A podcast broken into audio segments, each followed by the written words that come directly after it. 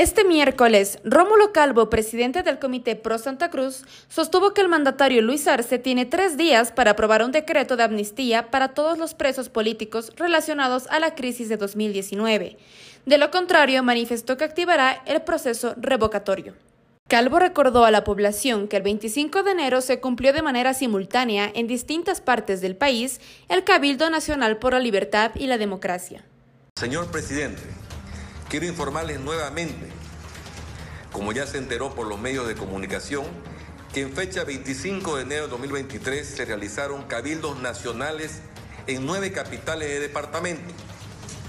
Una de sus resoluciones, que tiene calidad de mandato, nos ordena pedir a su autoridad dictar un decreto presidencial de amnistía general e irrestricta, que beneficie a todos los presos perseguidos y procesados por actos que hubieran, hubiesen realizado como consecuencia del accionar político.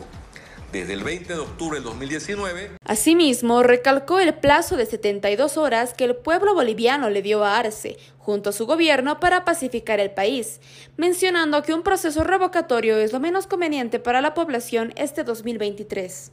Señor Arce, Bolivia espera un acto de paz de usted y de su gobierno. Este es el momento.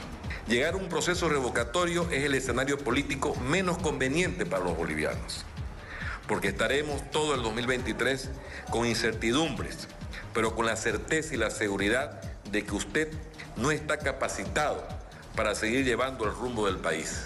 A falta de respuestas a las solicitudes, Calvo anunció que el lunes 27 de febrero se recolectarán los requisitos para iniciar el proceso revocatorio por parte del presidente entrante del ente cívico Fernando Larach.